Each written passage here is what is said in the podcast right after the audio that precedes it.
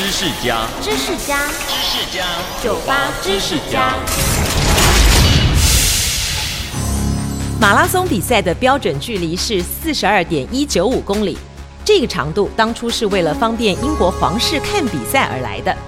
早期的马拉松比赛并没有标准距离，一直到一九零八年的伦敦奥运会，为了让英国皇室欣赏比赛方便，马拉松的起跑线设置在温莎堡的花园里，